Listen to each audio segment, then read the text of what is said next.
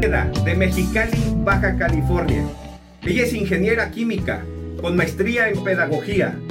Primer lugar de, en conocimientos a nivel municipal. Segundo lugar en conocimientos a nivel estatal. Primer lugar en conocimientos en grupo con sus alumnos nivel municipal. Ella es casada hace 14 años, mamá de dos hijos, es maestra actualmente también. Asiste a la iglesia Ministerios Mahanaim en su ciudad y es hija de pastor también. Gracias Iris por estar con nosotros. La pregunta dice así, Iris. ¿Crees que es importante que la mujer de hoy se supere, crezca, estudie, se prepare en su vida personal y secular?